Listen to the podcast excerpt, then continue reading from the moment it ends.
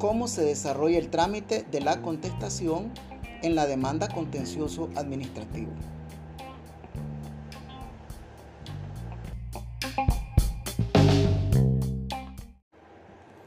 Hola, soy el profesor Ian y hoy vamos a aprender cómo se hace la contestación de la demanda contencioso administrativa por el funcionario demandado y la Procuraduría General de la República.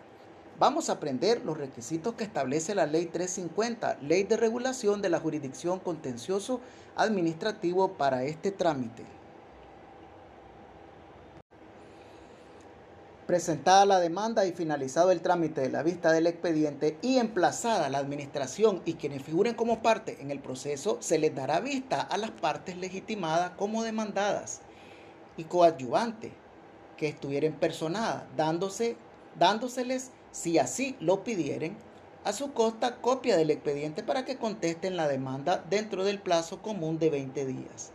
tiempo durante el cual el expediente estará a su disposición en la Secretaría de la Sala de lo Contencioso Administrativo de la Corte Suprema de Justicia.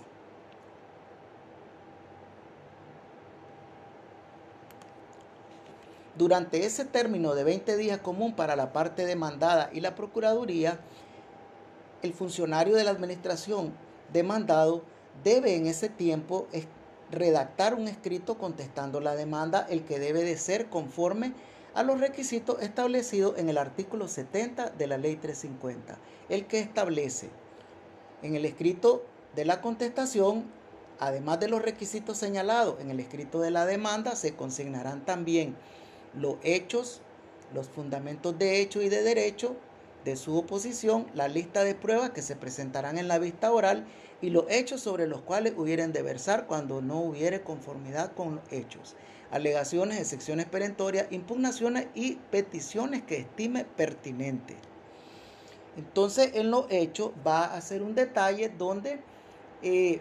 haga una relación de las situaciones que se presentaron en la vía administrativa y que dieron inicio a un procedimiento administrativo que culminó con una resolución que fue objeto de los recursos ordinarios de revisión y de apelación por parte del hoy demandante. Los fundamentos de hecho y de, derecho de su oposición. En esta parte debe de oponerse por cada uno de los agravios o pretensiones demandadas por la parte demandante en el escrito de la demanda y debe de contrarrestarlas con fundamentos de derecho en atención a los procedimientos en que se haya visto involucrado el funcionario y por qué lo hizo, fundamentando con ello sus alegaciones de oposición. También va a poner en el escrito de contestación de la demanda una lista de pruebas que presentarán a la vista oral y los hechos sobre los cuales hubieran de versar. Entonces, de igual manera que en el escrito de interposición de la demanda, que, que el demandante tiene que ofrecer las pruebas, en este caso también. Ya anteriormente el funcionario demandado ha, ha remitido a la sala de lo contencioso administrativo el expediente de la causa administrativa, pero ahora debe de también agregar otras pruebas que considere pertinentes y debe de ofrecerlas y decir qué pretende probar con ella en la vista oral y pública. Esta prueba debe versar sobre los hechos eh, y para contrarrestar y de esta forma eh,